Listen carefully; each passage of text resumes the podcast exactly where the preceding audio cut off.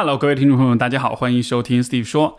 我们本期节目是听众来信问答。那么这个听众来信问答也是好久没有做了，我估计很多朋友们可能等待已久。那今天有了这个星期有了这样一个空档来做啊，看看大家的来信。那么最近可能很多朋友也知道啊，上海在持续的封城之中，也很多听众、很多朋友在关心我。问我跟 C 总过得怎么样，心情好不好？也特别感谢大家的关心。那么最近我们的状态都还不错啊，在我的理解当中，其实现在这个阶段也不确定啊，封城会到什么时候，所以这样基本上这就是一个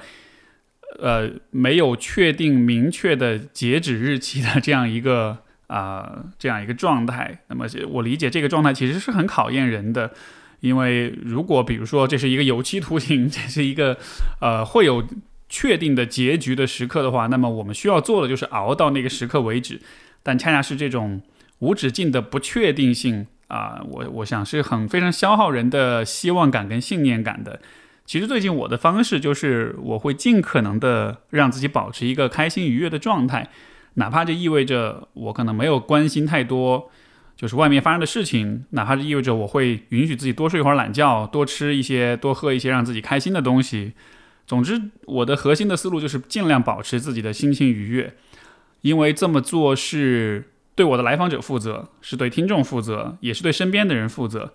嗯，像前几天，其实我家里面就是呃我的家人的很亲近的朋友，因为疾病突发进入病危的状态，然后当时打电话给我，也是。非常的痛苦，非常的受到冲击。在这样的情况之下，如果我自己的状态不好的话，可能我听到这些，我的心情也会特别糟糕。但是幸亏我自己保持一个比较好的状态，所以当，呃呃家里人打电话给我的时候，我我也是比较冷静的，比较能够有能量去回复，去去接住对方的情绪，然后去帮助对方，支持对方走过这个阶段。所以最近的这些经历，其实给我很大的一个启示，或者确认了我的一种思路，就是。我们还是需要时刻的都照顾好自己，保护好自己，啊，因为不，这不光是为了个人的幸福跟开心，这也是因为，啊，你身边可能有不少人在依靠着你，需要你去照顾，需要你去呵护，而你自己的良好的心理跟生理的状态，其实也是对他们的一种负责。所以在这样一种信念的支持之下，啊，最近我有很好的照顾到自己。虽然确实有很多的不方便，确实有很多的啊令人不满意的地方，但是呢，总体来说状态也是不错的。我也想把我的这一点点想法分享给大家。如果刚好你也在经历着封城，经历着无法自由进出的这样一个状态，啊，我也我也希望你以这样的方式看待你自己，照顾好自己，照顾好身边的人。嗯，好吧，那接下来我们来听听看听众来信。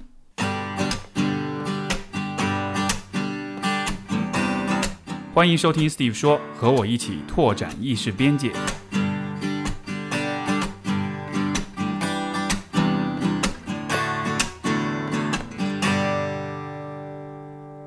我们今天的第一封信来自一位叫做呃埃普利尔的朋友，他说：“Steve 老师你好，我是三十一岁女性心理咨询爱好者，听你播客四年了，去年刚开始第一次恋爱，男友比我大三岁，有过一段八年婚姻啊，包括恋爱十年以及七七岁的孩子。”在他婚姻存续中，我们相识、互相吸引、认识、暧昧两个月后，他离了婚。我们现在从认识到恋爱四个多月左右，在我的感受中，他对我很好，也很他也很开心。我们少量讨论过他的初婚关系，为什么他无法继续和前妻生活？他的回答是他没有原则性问题，他前妻，呃，爱他，而他不那么，而不而他不如对方同样，呃，他不如他同样爱对方。同时，他们经常互相争吵，关系让他感到已经麻木，如同室友。四年前有段时间很痛苦，他自残过，也看过几次心理咨询，多次提出过离婚，甚至萌生过希望前妻意外死亡的念头。包括前妻在内，所有家人都不同意、不支持他。他很讨厌那个关系中的自己，对他说所说的一切，我都试图理会，会觉得他们确实感情破裂。而我心里的情情呃情情况变化，发生在我好奇看了他前妻的朋友圈。我也许嫉妒心、对比心太强烈。啊（括号从小被父亲指责、批判）。呃，指出缺点与别人家孩子优点对比。括号完，我感觉他前妻比我有钱，比我有仪式感，比我乐观。我知道这些是我主观片面臆想、不合理认知，但我的恐惧压力像洪水猛兽般不停，啊，停不住的冲击我的稳定心态。我持续有半个多月会产生恐慌联想，并且不想和男友见面，怕会联想，呃，联想素材又增加，从而更加自我折磨。这些联想，比如是（括号）他们是不是只是不知道如何沟通才感情危机？如果哪天回首或者通过坚持学习如何沟通，感情会不会又修复？（括号完）（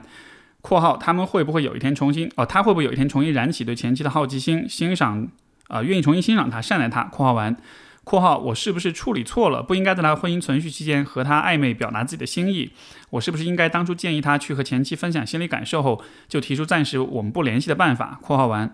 括号他们互相影响了十年，三千到四千天以上，我们的时间连零头都没有，我怎么能让自己相信他没那么爱前妻？啊，同时谈恋爱两年吵吵闹闹话还能主动提出结婚，后来又有了孩子。括号完，啊，即便他提过恋爱时他前妻，啊，谎称过自己怀了孕做了人流，直到结婚后说是骗他吓他的。啊，括号可是我遇到喜欢而喜欢我而我不喜欢的人会很难受的。他为什么可以选择一个自己？不怎么爱的人呢？我怎么总是假设、想象他是爱的？他们是有爱的，很深的连接，很纠缠复杂的情感的。括号完。总之，我面对他们长期关系事实，嫉妒心彻底爆发，停不住了。我还对我们的关系非常悲观，我觉得自己无法 cover。我甚至嫉妒他们可以大吵大闹，还持续那么久，啊，时间呃那么久关系的那种情感粘性。我问过很多已离婚的家人或者朋友，大家有宽慰我，有鼓励我，有劝分的。我觉得我自己好难，我的情况太少见了，大家给的建议都消弭不了我心中的恐惧。面对自己臆想出的这些啊，这道坎好痛苦。我想过分手，又觉得，呃，括号难道我没有那么爱他，居然会想分开？难道爱不是会难舍难分吗？括号完，括号看吧，你就是比不过前妻爱他吧？如果他知道你没有前妻爱他，他是不是他更加会留恋前妻的爱呢？括号完。呃，Steve 老师，我的臆想已经影严重影响我的工作和学习的意志力和专注力。我准备等男友工工作闲下来，精神状态好的时候，会和他讨论我的这些部分。他也在准备着交流。可是我很想听听你的建议，我该如何消除、消解我头脑中的臆想？我真的爱我的男友吗？如果爱，为什么自己吓得自己想跑？如果不爱，为什么还舍不得分手？毕竟时间不长，可以早早点止止损。我要怎么样才能勇敢继续爱他？那么。首先，我是觉得这样的怀疑跟不安全，我觉得这种反应在，啊，怎么说呢？我觉得是非常正常的。因为简单来说，换了任何一个人放在你的位置上，当你相处的伴侣有你看十年的这样一段关系的话，就不不管他现在现在爱不爱，就算是他现在真的是不爱对方了，就算真的是像你的担忧是多余的，对吧？其实这样一个情况之下，一个人和另一个人相处十年的时间。人与人之间的这种相互的影响，还是这种影响是非常深的。他的生活习惯也好，他的思维方式也好，他处理情绪的方法也好，就是虽然你的担心是怕他，就是怕你的伴侣依然爱他的前妻，但我的点就是在于，就算不爱了的话，其实他们真的那种影响还是会千丝万缕的联系的。所以在这样一个情况之下，我想我们换了任何人，哪怕心理素质再好，我们可能都非常难，就是一点都。不会担心，一点都不会怀疑，带着一个完全安全的姿态走入这个关系。所以我是觉得这个关系在开始的阶段会有这样的恐惧跟担忧，是我觉得是不可避免的。也是因为这个原因，我一直都觉得啊，这种怎么说呢，婚婚外恋，或者说就是当你和一个有伴侣、有婚姻的人去交往，我不会在道德上去批判这件事情，因为我理解每一段关系都有它独特之处，我们可能没法一概而论。但是我觉得，单纯从就是你作为呃曾经的这个第三者这个角度来说，其实确实是在让自己去玩一个非常非常难的游戏。这个游戏的难点就在于，在一开始，在你你起手的一个默认条件，就是你会自带怀疑、自带不安全。原因就是我上面上面所讲的这一点。那么，OK，如果我们要说怎么去处理这个事情，怎么去让呃安抚自己的这种安全感，第一方面当然是。通过时间的累积，因为人与人间的信任跟安全感，这确实是需要一定的时间积累的。呃，再好的沟通，再好的对话，也仅仅是能够让你在认识的层面上，对于这个关系有更好的认识，包括彼此做出更好的这种共识，呃呃，达成更好的这种协议跟妥协。但是从情感上的话，那种怀疑的感觉。我觉得一个合理的预期不是让自己完全没有这种不安全感，而是说你们之间能找到一些有效的方式，啊，每次当你不安全的时候，我们做些事情，然后我们你的安全感就会相对的能够被安抚下去，相对的能够呃感到更安全。我们能做的也许就是这样子。那么怎么样去增加这种安全感？怎么样去找到这种啊对这个问题有建设性的方法呢？呃，我的一个建议是说，当你想要去和他谈论，不管是前期这段婚姻对他的影响，还是他现在的感受，还是他对我们就是当下的关系的这种看法的时候，我都鼓励你尽可能的站在一个比较平和的、不带预设的角度去看。什么意思呢？如果比如说你带着明显的敌意或者怀疑去看待对方的之前那段婚姻的话，对方是能感觉到的。他能感觉到的同时，他也就能猜测的出来你想要听到什么答案，从而每一次当你和他讨论一些问题，比如说你你你非常焦虑、非常急躁去问他你还爱你前妻吗？那你想他听到你这样的疑问之后，他的反应自然就是哦，我知道你想听到答案是我不再爱他，我非常爱你，对吧？那他自然就会讲出一些为了你迎合你而讲的答案，但是恰恰是这种为了迎合你、为了让你开心而给出的答案。是不足以去安抚你的情绪的，因为你自己听了之后，你心里面其实也会犯嘀咕，对吧？就怎么可能？你们十年，我们才两个月，呃，四个月这样的情况之下，你怎么可能爱爱我多过爱他？所以，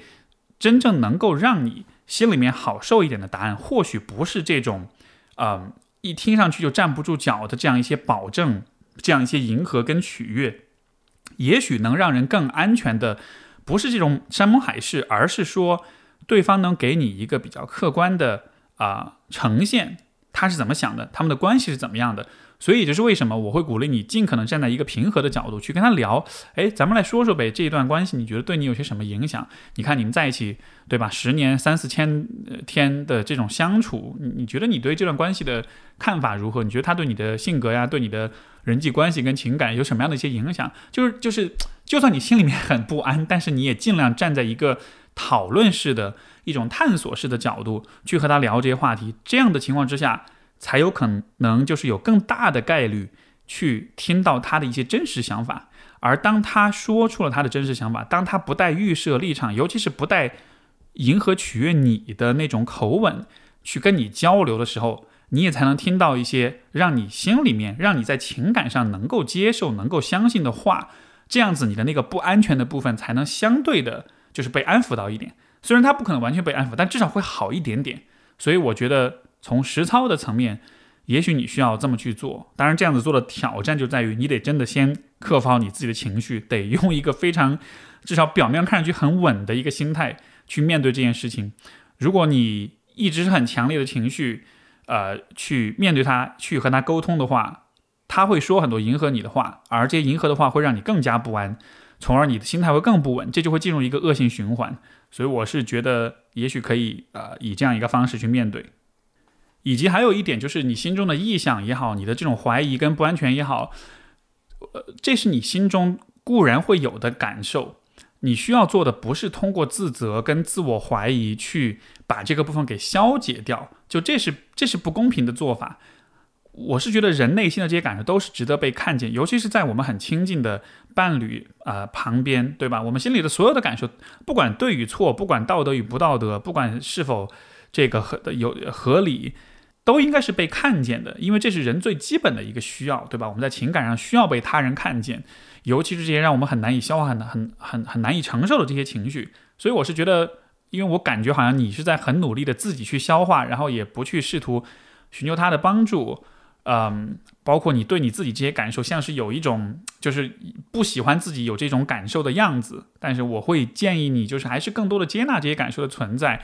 嗯，你可以想象，这就好比是，比如说你跟他刚刚在一起的时候，也许比如说他或者你在身体上是有一个慢性疾病的，对吧？这个疾病它就是存在了，你不能怪罪对方，你你不能怪罪说这个问题为什么会存在，为什么你不能变成一个没有这种病的人？你就想象它就是一个慢存在的一个慢性的一个状况。啊，那么你们需要做的就是接受它的存在，然后看一看这些部分的存在会如何影响你们的生活，或者你们怎么样能够啊构建出一个，即便有这样的问题存在，也依然可以呃好好过下去的一个生活。所以这样子的话，也许会更接纳一点，从而你们的心态也会更平和一些。所以这是对这封来信的回复。然后我们下一封信来自于没有署名的朋友，这位朋友他提出的问题是。啊，从出生到现在一直经历着情感忽视的我，怎样让父母参与到情绪和情感的交流中来？之前的半年中都有一有过一两次尝试，都以我挂电话后自己哭泣结束。因为父母总是有意或无意的回避情绪交流，总是想回到现事实讨论中，就事论事，我感到非常无助。呃，问题的背景是我的父母是爱我的，并且用他们所知道的方式表达，但是我们家没有正常的情绪交流。我妈妈偏向极端的爆发式的情绪交流，而爸爸则是习惯性的回避和逃避情绪交流。我的情绪从小到大都被父母双方忽视。要说我没有父母。啊啊！要是我对父母没有怨恨是不可能的，但同时我明白父母之所以会这样，是因为他们的成长经历。我希望可以和父母进行正常的情绪和情感的沟通，但他们似乎不理解这种需求。这种让他们和我进行情绪沟通却失败的过程，给我造成了巨大的能量消耗，导致我在通话中直接忍不住哭了，或者明显的难过。父母能觉察我的沮丧，但即使我把情绪感感受交呃交流的需求从事实讨论中分离出来说给他们听，他们还是。啊呃，以把我的情绪稳定为主，尝试通过就事论事或者逃避。啊，括号，比如说我错了，你是对的，括号完，来让我停止哭泣或者稳定情绪，而不是回应我的情感需求。以这两次经历，我推测他们是不是不知道怎样去回应，但是我也不知道如何进一步去沟通，因为我觉得再采取任何其他的行动，会给我自己带来更多的能量消耗。尽管我知道这样的预想预想的消耗是自我保护性的，是夸张的，可呃可能实际能耗更低，但这样的经历和担忧让我陷入无作为的困境中。啊，就这个情况，你建议我怎样去摆脱这个困境呢？然后关于和父母建立信任关系，大多数情况下我是别人家的孩子，但从小到大有有个数次的经历让我意识到，父母在无意识中是不信任我的。同时，因为一些其他的事情，让我失去了对父母的信任，对父母啊父母的信任的崩塌都是不同的分别的经历。这些经历大多都是从呃小事，换做其他人可能都觉得不是事。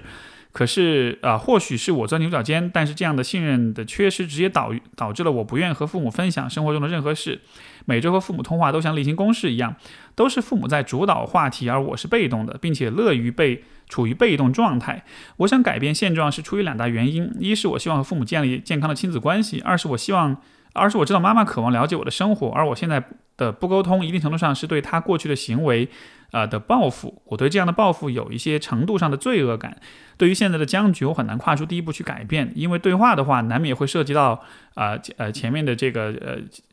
就是前面所表达的这个问题，我没有足够的能量去改变啊。可以分享一些具体的行动和心理上的建议吗？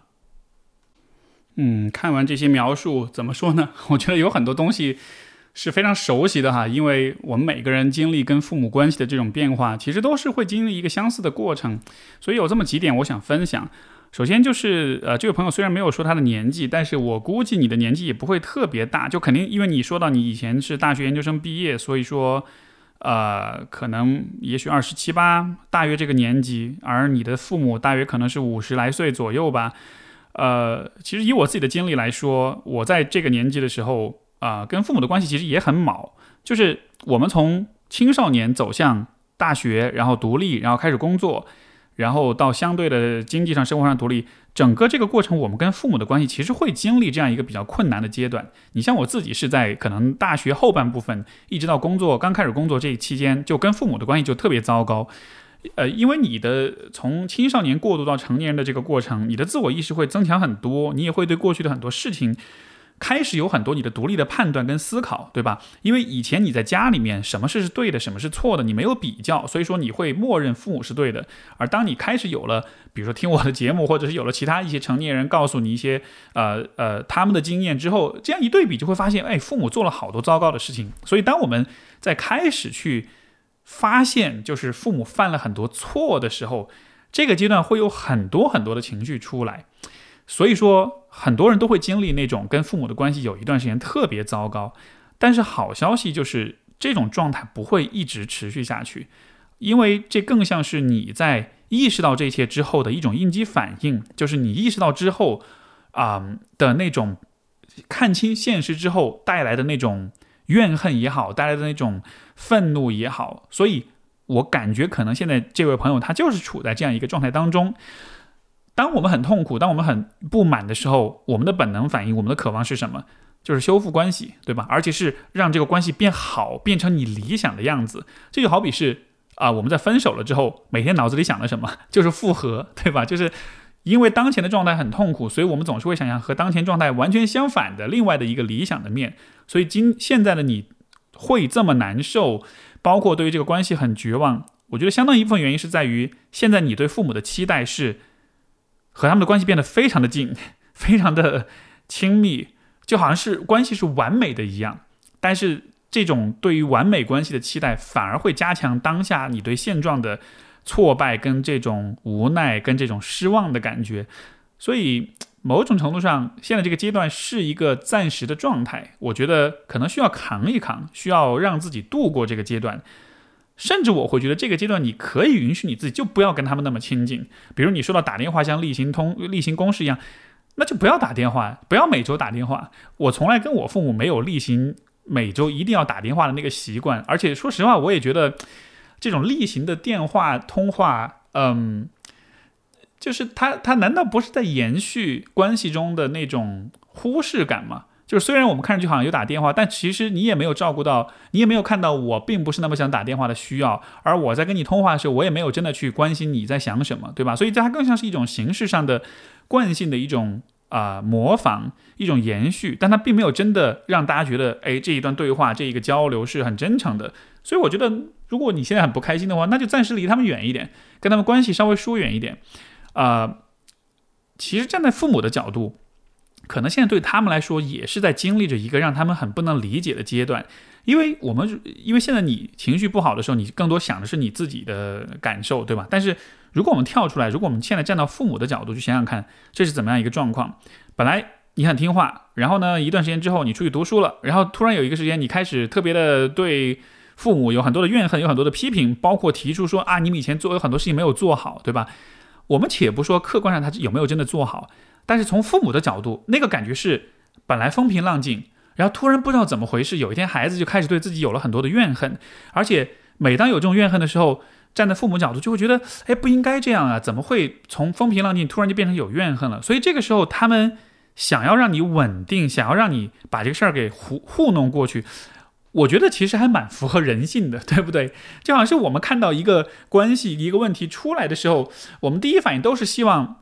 呃，这个问题是不存在的，或者说，我我能把这个问题压抑下去，就好像是某个地方起火了，我想办法把这个火给扑灭，而不是让它燃的越越越演越烈，对吧？所以我觉得他们的那种反应，站在你的角度，他没有实现你的那种对父母的那种理想化的期待，但站在他们的角度，其实我能理解，我甚至觉得这是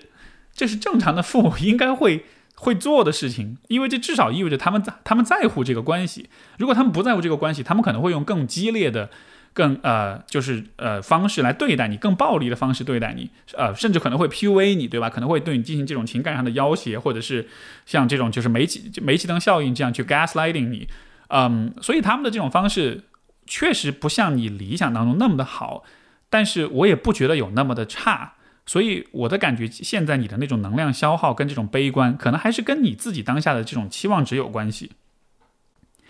第二点就是。今天你所希望的那种正常的情感交流跟沟通，啊，道理上来说确实应该是这样的，确实应该是更加看到彼此，更加细腻跟关怀的。但是这个地方你也别忽略另外一个问题，就是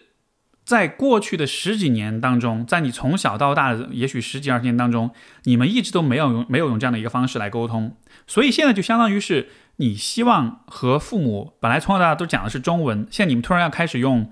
呃，英文或者 比如说广东话去交流，对吧？用一个跟以前不同的语言，就算你的父母很想要这么做，但是他们不懂的语言，他们是不是其实还是需要一点时间去学习跟适应的？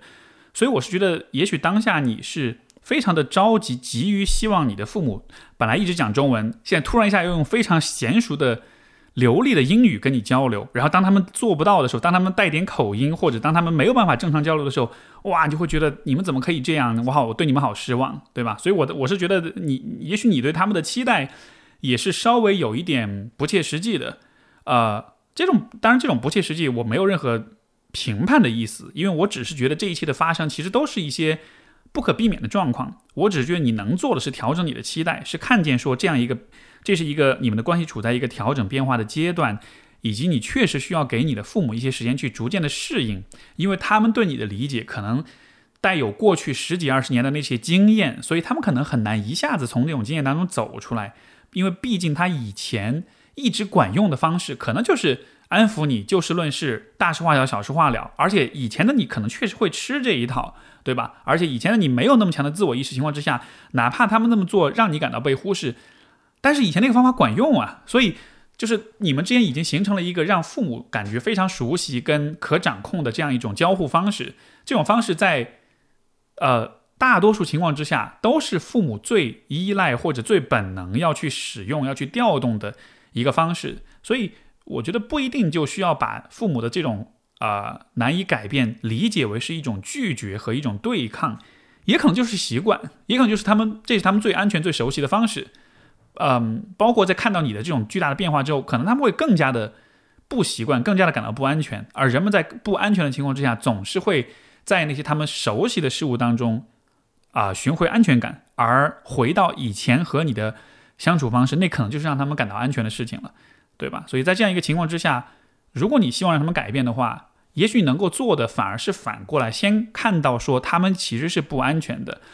并且告诉他们说，让他们理解你是怎么回事，让他们知道说现在你的这种变化不是因为你真的。不爱他们了，或者怨恨他们，而是说你长大的过程中，开始对关系有些反思，开始意识到自己有些需求没有得到满足，在这样一个情况之下，你开始对这个关系以前一些以为没事儿的问题，现在开始有了意见，有了想法，所以你才会有这样的变化。这种变化不意味着他们是不好的父母，也不意味着你们的关系就破裂了，而只是说现在到了一个大家都不得不要往前走，要重新适应彼此，呃，以成年人对成年人的方式去相处。啊，这样一个状况了，我觉得就是尽可能让他们理解你为什么会有这样一些变化，从而他们也能更安全。而当他们更安全了之后，他们也会有更开放的心态，和你一起去探索一些新的、不同的一些沟通方式。包括你也讲到你对父母失去信任，然后很多时候不愿意跟他们分享这些状况啊什么的。我觉得其实你在做的这些事情，也是在让父母感到不安全，对吧？就他们只能直观的看到。你在生气、发脾气的时候，或者是表达不满的时候的样子，但他们不知道你平时在想些什么，就更提不上能够理解为什么会有这样一种变化了。嗯，所以我觉得这个阶段，我会鼓励呃每一个在走入这个阶段的朋友们都，就是第一就是我说的，你要有意识的调节你自己的期望值；第二就是你要发挥自己的主观能动性，嗯，不要继续把自己放在孩子的位置上，期待着父母来做很多事情。这个时候，你你应该自己。拿出你自己的主动性来，承担起这个调节关系、让双方成长的这种，呃，这种责任感。在一定程度上，你需要能够让父母感到安全感，能够让他们感到被鼓励、被认可，然后啊被关怀，从而他们才会有更多的意愿跟勇气和你一起去学习那些更新的和以往不同的那些沟通方法，包括在具体要怎么沟通上面，这个真的是需要啊作为孩子这一方。你甚至需要很具体的去告诉他们，当我在，比如说在在在哭的时候，我希望你们对我怎么说？我希望那个具体的话，你甚至需要一个字一个字把它打出来，对吧？就是，嗯，很多时候我们在向别人抱抱怨、向别人表达不满的时候，我们都只是在说你做了什么让我不开心，但是我们没有说你做什么会让我很开心。而后面这个部分，我觉得其实是你的父母他非常非常需要的，因为他们可能确实不知道。所以我也觉得这个时候也是一个你可以好好去问问你自己的一个过程，就是如果父母说什么样的话，嗯，会让你很满意，会让你觉得你有被关怀到，然后你把这个话你自己写出来，写完之后你再把这话发发给父母，告诉他们下一次请你这样对待我。你像前段时间，啊，我在我遇到一些呃挑战、遇到一些挫败的时候，也有跟父母去分享，然后完了之后他们也会说，哎呀，就是马后炮一样，事后诸葛亮一样的说你不应该怎么怎么做，你应该怎。早知道你就应该怎么怎么做，这样的对吧？然后我就跟他们讲说，我说你看，这个时候其实我最需要的不是你们的这种马后炮的这种指责，因为你们说的道理我也都懂。但是如果这个时候你能跟我讲说，我们还是很相信你，我们还是会支持你。如果你感觉到呃很很挫败，心情不好，你你你可以给我们打电话，我们会呃也我们会向你表达支持，我们也会觉得你一直都会发展的很好，就是多给一些正向的反馈，然后讲给我的。父母听了之后，他们说：“哦，原来是这样，就会有一种突然反应过来，嗯，确实这样子说的，确实会让人感觉好一点，这样一个样子。所以我是觉得，作为成年人跟自己父母交流，就是真的要跳出他们是爸妈，我是孩子的那个被动的心态，你真的要带更多一点的主动性，去主动的塑造他们，改变他们，甚至是教育他们，而不再是继续呃。”把这个整个状况看作是一个你等着他们来改变，等着他们来带你的这样一个状况，因为你长大了，你需要 carry 你的父母，对吧？所以这是对这封信的回应。好嘞，我们下一封信来自稀饭，他说，呃，听节目很久了，第一次写信。随着慢慢长大，我自己会发现我的性格中存在一些问题。身边的朋友甚至家人也会给我的性格提一些建议。我性格偏软，自我意识不强，顺从性很强，不喜欢反驳，很在乎他人的态度，怕自己的行为会给他人带来麻烦甚至不开心的表情。我希望有强势独立一点的改变，但是我内心又认为每个人的性格是很难被改变的，所以越发讨厌现在自己的性格，甚至外呃处事处事行为外貌等等，会根据对方的脸色。啊，评价正确性，在有过的爱情里也常常表现为讨好，呃，付出型人格。一开始挺好的，后来对方失去兴趣，自己想也付出的，啊，自己想也付出的精疲力竭。啊，前两天和朋友聊天，他们说单亲家庭孩子都是性格有问题的，呃，不过他们并不知道我也是单亲家庭，并不是在刻意重伤我。在听你节目时，时常会想到自己的原生家庭，父母在我刚上小学时离异。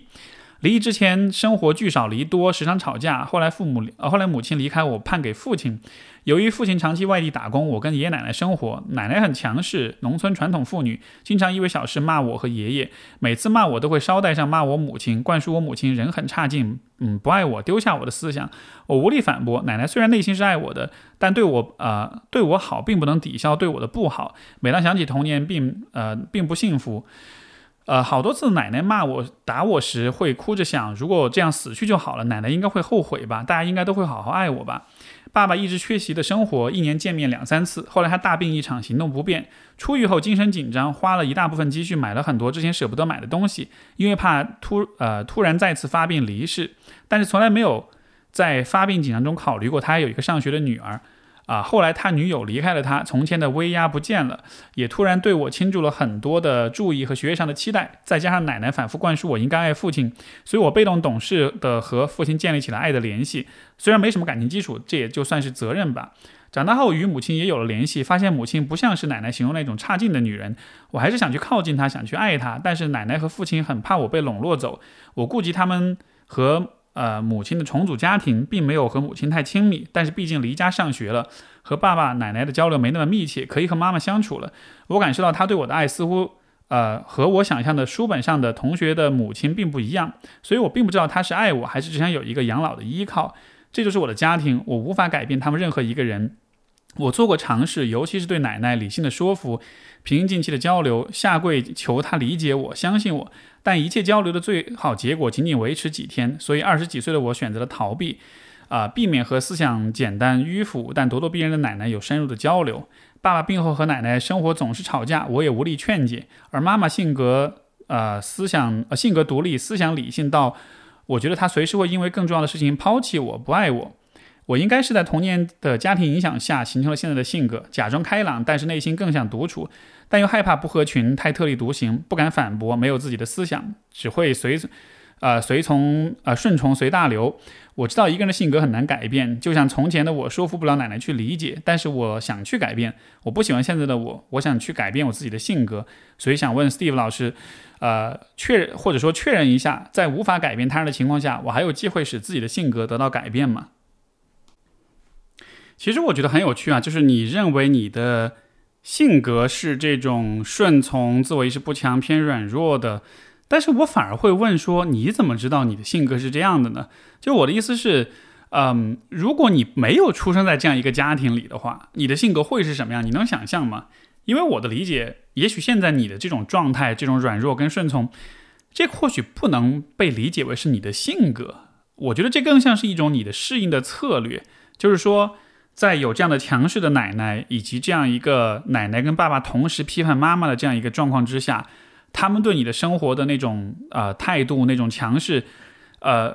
但是你又得，就是他是这让你不舒服，但是你又得依靠他们，对吧？你你你又没有除了他们以外，你又没有别人能够去依靠，就好像是一种呃，我不得不寄人篱下，或者说依靠这样一个强势的人，在这样一个情况之下，你为了自己的生存，你当然就会。是让自己变得软弱一些，以此来适应这样一种家庭关系。嗯，尤其是当你父母离婚之后，我我觉得这个可能对于小时候的你更加形成了一种印象，就是你看我必须要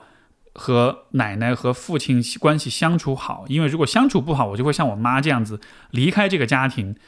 流放到打引号的被流放到其他的地方去，然后不知生死这样的，对吧？所以就这样一个关系的变化，我觉得更像是确认了对于小时候的你来说，啊，为了生存，为了保全自己当下的生活，你需要去适应，需要去顺从。所以当你今天说你的性格有可能得到改变，我就觉得你其实想改变的都不是你的性格，而是这样一种生存模式。那么我们怎么知道自己的性格到底是什么样的呢？我觉得一个比较好的判断方式就是假设，比如说你跟不同性格的人接触，接触了之后，你会发现有一类人，他们的性格是尤其的让你有感觉，让你觉得哎挺欣赏、挺喜欢的，挺就是挺有感觉的，直觉上会有一种想要靠近、想要亲近的那种感觉。当你遇到某一个人有这样的感觉的时候，那么很有可能你的性格也就是这样的，因为只有当你自己是这样一个人的时候，你才会和有类似性格的人有产生共鸣。所以，呃，不管是对于母亲也好，还是以后你长大之后生活中其他的人也好，我觉得你可以有有有意识的去做这种观察，生活中哪些人的性格让你觉得，哎，这种性格的人挺有魅力的，或者让我感觉挺喜欢的，啊，甚至会有那种我我有点想变成他的样子。当遇到这样的人的时候，你就知道你的性格实际上是什么样子了。所以，当今天你说我怕我改变不了，因为人的性格很难改变的时候，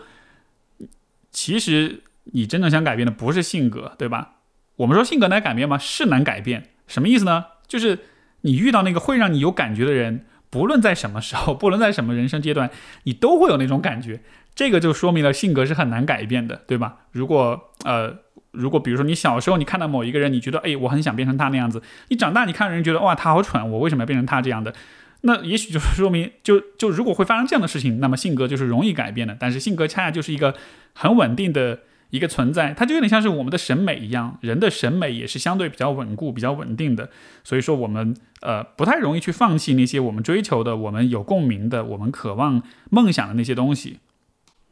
那么这个地方你需要明白的一点就是，你的奶奶、你的父亲，他们在和你玩的这个游戏是什么呢？就是他们是在扮演那个很有控制欲的父母的那个样子，而。在这个游戏当中，或者这这一出戏当中，你的角色就是那个很听话的孩子，所以控制欲的父母和听话的孩子，他们之间就会形成一出不断重复的，嗯，非常有逻辑，而且非常讲得通，而且甚至可能是非常精彩的一出戏剧。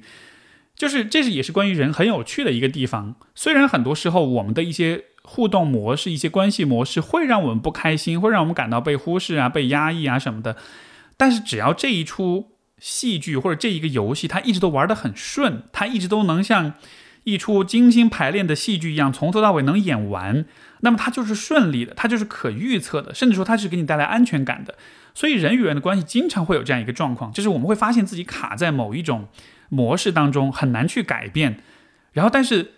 我们就会很困惑，为什么我不能改变呢？然后，从而你就会解释说，啊，可能这是我性格是这样。但是在我看来，可能不一定。在我看来，你愿意做那个很顺从的人。有可能只是因为每次当你扮演顺从角色的时候，你的奶奶、你的父亲，包括你身边的人，也会给你确认，也会让你觉得，哎，这种扮演是有效的，它会带来一个可以预期的结果。每一次我顺从对方就会强势，但强势的同时也会给我认可，而这样子好像我们的关系就能保持原样，就能有一种呃比较容易掌控的一种结果了。所以你看，当你在玩这个游戏的时候，虽然你不开心，但是你其实有从当中得到好处。所以说，你才会不停的愿意去，啊，呃，愿愿意去扮演，愿意去啊，把你的那一个部分表演出来。那么，应该怎么打破这种表演的循环呢？啊，这也是为什么在处理家庭关系的这个过程中，去发展自我是非常重要的。当你发展出自我的相对独立的人格之后，你才能够自己给自己带来安全感，对吧？因为现在的你。呃，虽然会抱怨奶奶、爸爸对你的相处方式，但其实你在安全感的获得上，你其实还是非常依赖于从就是对他们的，就相当于是你在付出的是顺从，然后你交换来的是安全，你依然是停留在这样的一种交换关系里的，你自己无法得到安全，或者你没办法从其他的地方得到安全，所以你只能通过自己的顺从去去换，就好像顺从是你的货币一样，你给对方这个货币，对方给到你安全感，嗯，所以说当所以说我们才需要去。培养去发现自己的性格，而这个地方你提到你的妈妈是和想象的是不一样，或者说和奶奶描述的是不一样，我觉得这很有意思啊。就是不管他的性格是什么样子，但是至少你是感觉到他是比较独立的，他是比较自主的，对吧？那么在这样一个情况之下，也许他就有可能成为是你的人格发展的一种可能性。就你不一定能够完全认同他的样子，但至少他给了你一个不同的示范，而且毕竟是妈妈，毕竟是有这样一个血缘关系。我觉得通过和他的交流交往，或许多多少少也能有一些模仿，有一些学习，有一些观察。在这样一个情况之下，你相当于就是给你自己人格发展创造了一种新的可能性，一种新的想象，对吧？包括生活中除了他以外，有没有其他一些人也会让你觉得？哎，这个人的样子、人格、性格，我觉得很羡慕，我觉得很欣赏。如果有的话，那么也去主动的去往这这些人靠近，更多的去模仿学习，从他们身上吸取一些你喜欢的部分，就是通过各种各样的方式去给你自己的人格搭建起一个你自己喜欢的、符合你自己心意的样子。有了这个样子，你再回到和奶奶和父亲的关系里的话，那个那个那个状态就会不一样，因为你有了你自己的一个支柱。这个时候你再去看。和奶奶和爸爸玩的这个，啊，用顺从换安全感的游戏的时候，你就会意识到，好像我也没有那么不安全了，好像我自己有点知道我自己是什么样的了。这种情况下，我也许就不用那么的，啊啊，渴求来自他们的安全感了。所以我也不需要去玩那个，啊，配合他们的顺从的那个游戏了。我觉得这个就是我们最终走出这样一种循环的方式。而你看，你在走出这样一个循环的过程中，你也没有改变你的性格，你只是让你自己心中多了一些对自己的确认跟安全感，从而。你才能停止跟他们玩之前那个游戏，这其实也是我们在就是可能二十出头、二十多岁的时候，我觉得一个非常有挑战的部分，就是我们在情感上依然还是指望着家人来保护我们、来拯救我们，但是这个时候我们恰恰需要做的是放眼世界，是看到其他的更多的人、更多的可能性，让自己在人格上有更好的示范跟榜样，从而呢，我们能够。将自己变成那个我们本来应该变成的样子，所以这个确实是很挑战啊。因为你想，你你你不安全的时候，你本能反应是跑回家里去，但这个时候我反而需要你更多的走出去，对吧？看见更多的可能性，在一个更广广阔的空间里面，然后去给自己的人格自由的发展空间。嗯，确实很挑战，但是我还是鼓励你有这样一种意识去看待这个问题，然后坚持的去建设你的自我。你的价值观也好，你的生活方式也好，你想要拥有的性格也好，更多的去寻找模范、寻找榜样、寻找可以交流、可以支持、可以鼓励跟指导你的啊一些这样的一些人，然后好好的发展你自己，慢慢的你就会啊越来越多的在家庭关系里有更多的那种稳定的、有底气的那种自主的感觉，也就不那么的需要去依赖以前的那个熟悉但是让你压抑的那个游戏了。所以这是对这封信的回应。好，我们的下一封信来自一位叫 Lee 的朋友，他说：“啊，自从平凡无聊的生活被突如其来的闯入者洗劫一空，我就开始每天听你的播客，啊，发现自己很多时候想啊，在你分享的听众故事里或者嘉宾访谈中获取一些生活下去的信念和灵感。”我从小就有了呃了结生命的念头，因为家庭中中的关系总让我觉得不幸福，甚至痛苦。离开家庭一个人生活虽然自由，但也总是孤独无依。这些年上海努力工作换来了不需要很用力生活的舒适感，并没有让我觉得很快乐。我自认为自己没有一颗坚韧的心支持我一直守着肉体，忍受最后的生老病死。接下来还有几十年的人生，如何死去，对我来说是个令我疲惫吃力的难题。二零二零年本是多事之秋，我在最后一个季度时遇上了跨国骗子，钱财都被骗走了，还被忽悠去啊借款贷款。醒悟的时候已经负债累累，导致自己一开始几度抑郁，想呃抑郁的想自杀。但是我没有搞清楚事实前，绝对无法接受自己一败涂地的结果。于是我一直持续的呃想方设法去联系骗子，直到最后一次给骗子留言，又写呃写了激进又绝望的话语。骗子动了念头，回复我的信息，把事情的由来告诉了我。我没有让任何人知道具体发生了什么事情。有几个朋友慷慨解囊相助。我在过去三个月里一直在努力维持正常生活。工作的时候像啊往常一样雷厉风行，回家一个人无声的流泪。我在过去两个月几乎每天都在网上跟骗子大吐苦水，说想死，想结束一切。骗子总是劝我活下去，说未来可期。这种剧情真是讽刺啊，确实很讽刺。我读到这里，抱歉，我有点。嗯，确实是一个很荒谬的一个画面哈，呃，我的懦弱、绝望、痛苦、情欲，只能跟一个知道所有秘密的骗子发泄。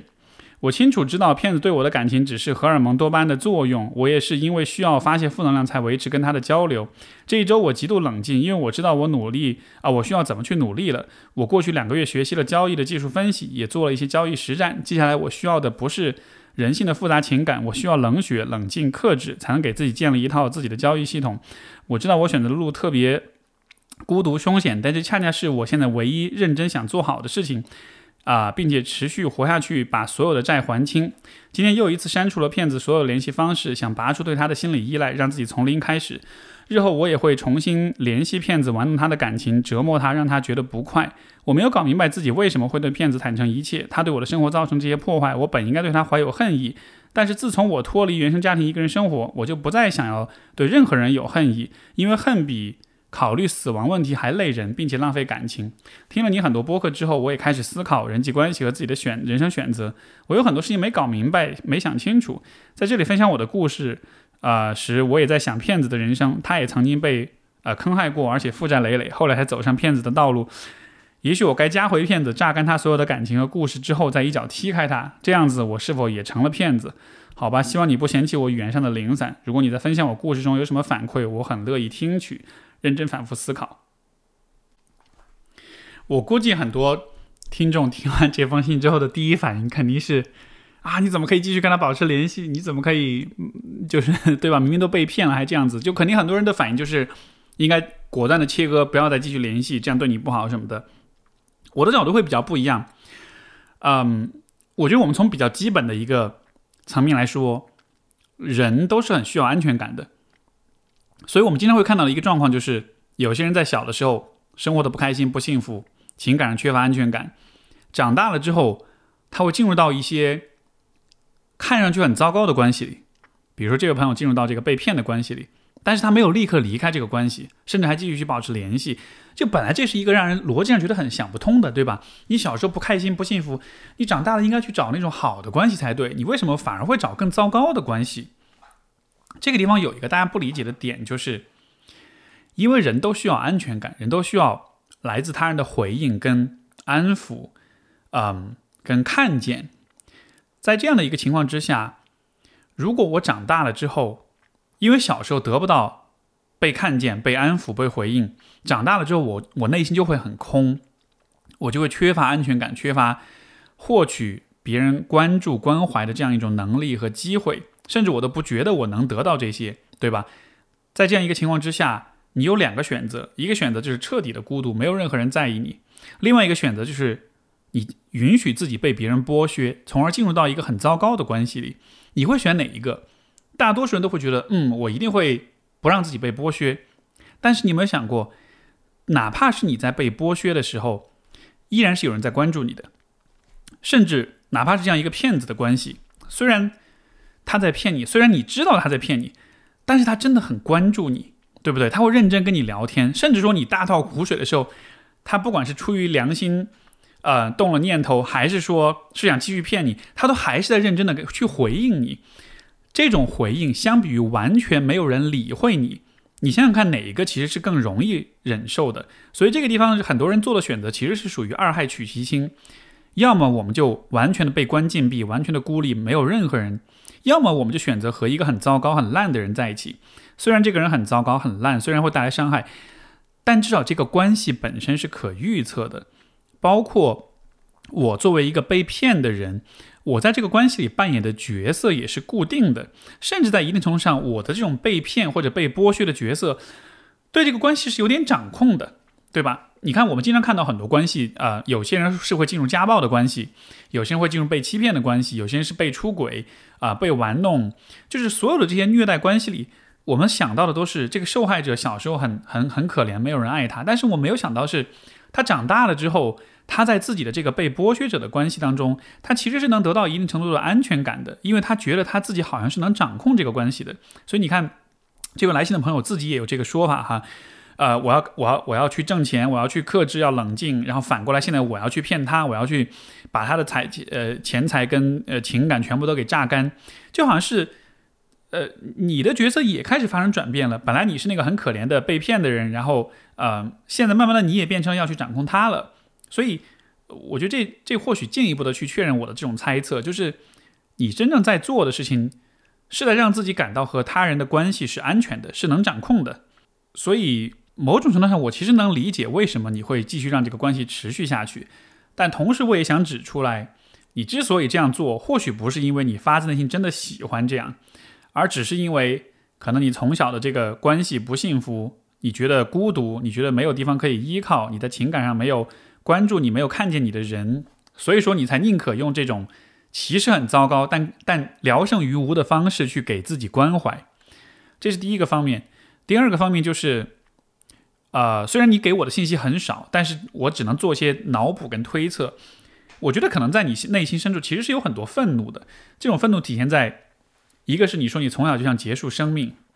当一个小孩子想要结束自己生命的时候，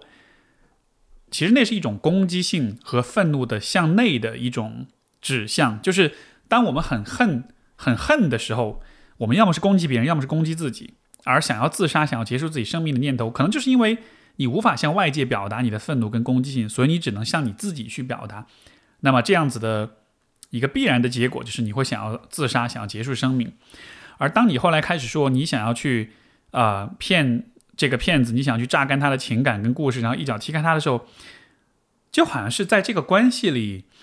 因为这样的一些变化，好像现在你让自己有了一个要去伤害他的一个动机。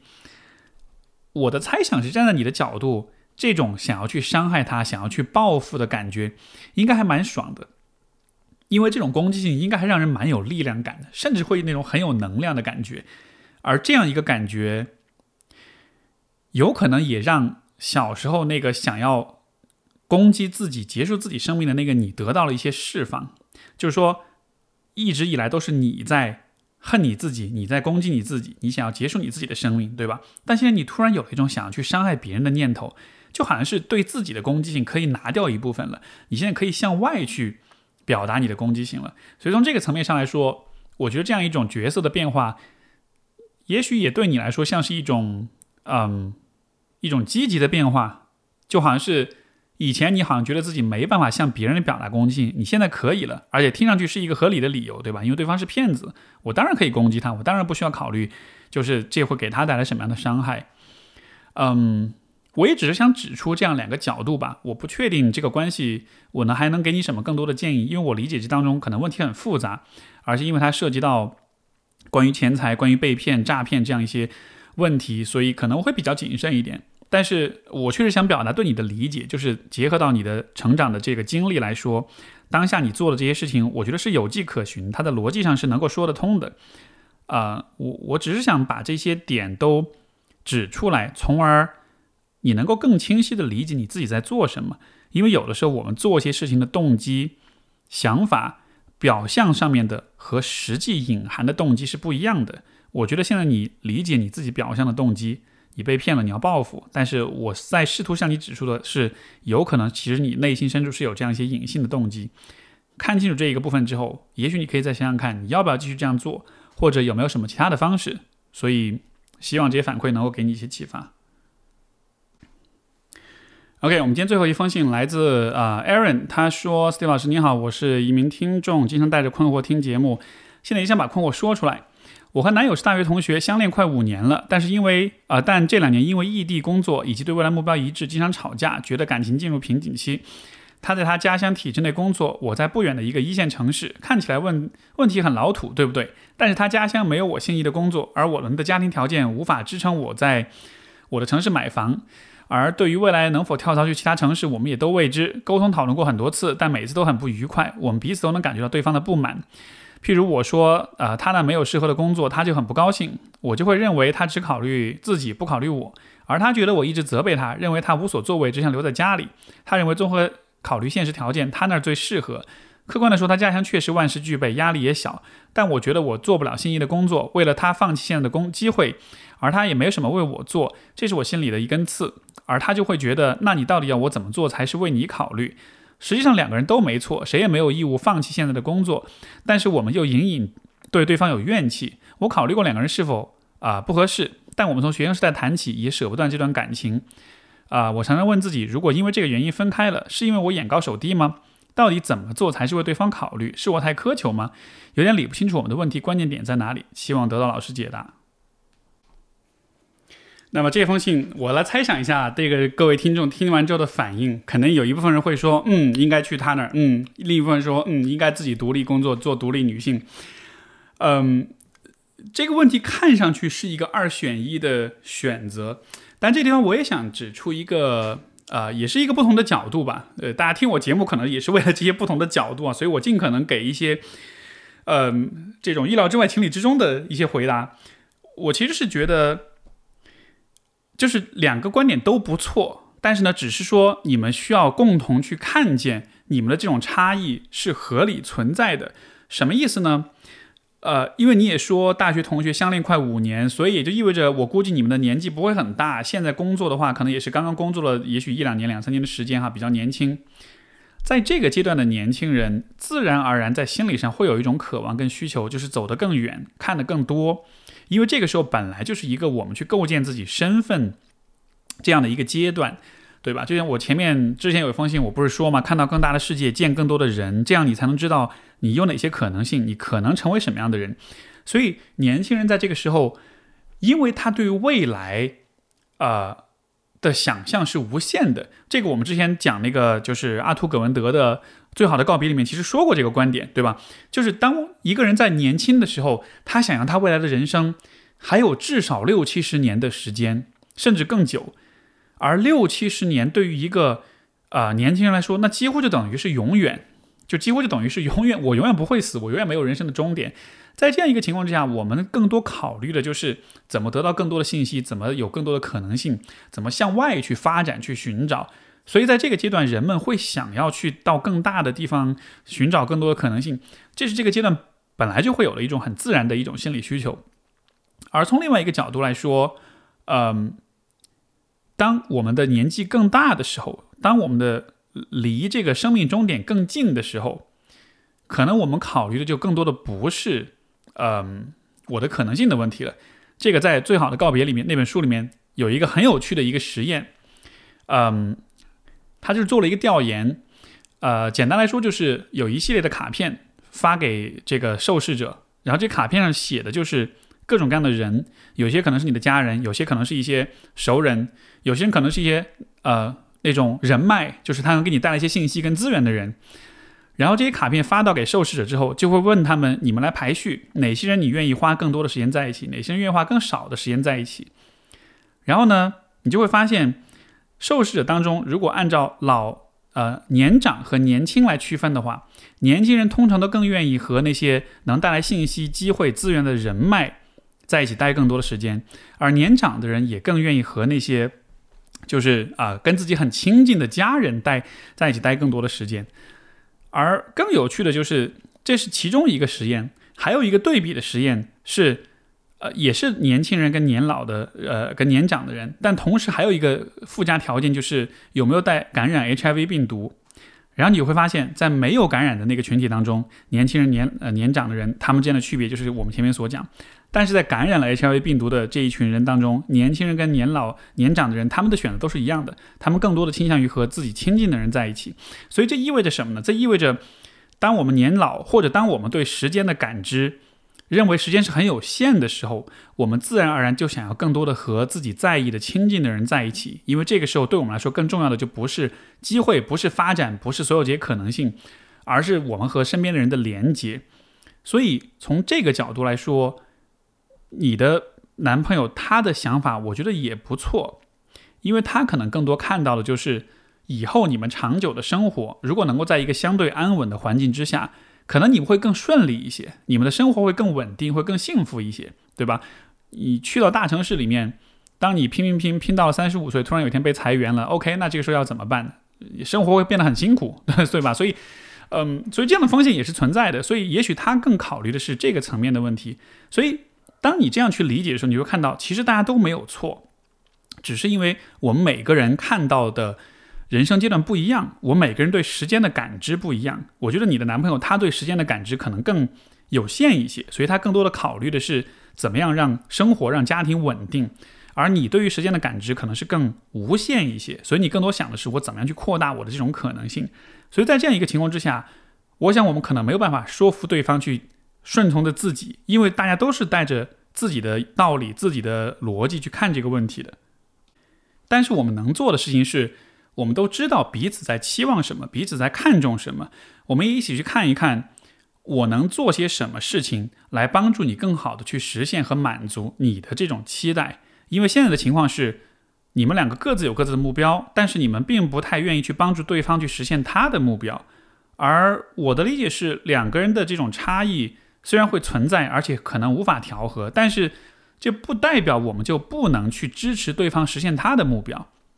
而且其实每个人都是有盲点的。对于你来说，你觉得在大城市发展是更好的选择，但是你可能确实不太考虑这种发展当中的风险，对吧？像我前面所说，万一有天被裁员了，嗯，万一大环境不好，找不到工作，当你背了在大房大城市背了房贷车贷之后，突然有一天失去了收入了，那怎么办？所以这个部分的风险你可能确实没有考虑到。而对于你的伴侣来说，可能他也没有考虑到的是，在家乡那个看上去很安全、压力小的那个环境里，其实也是有可能有风险的。如果你没有足够的呃资本跟能力的这种呃资产的这种积累，有一天万一遇到一些黑天鹅事件之后，那些看上去没有压力的环境也会变得非常的艰难，对吧？因为假设有一天你突然需要一大笔钱的时候，你身边能找的工作，他能挣的钱都非常非常的少，而那些真正能挣到钱的工作又是在大城市里面，而那些大城市的工作可能又需要你有很好的资历，这样子。所以就是其实大家认为的对的那个道路，其实都有一些你没有看到的风险，而你们在做的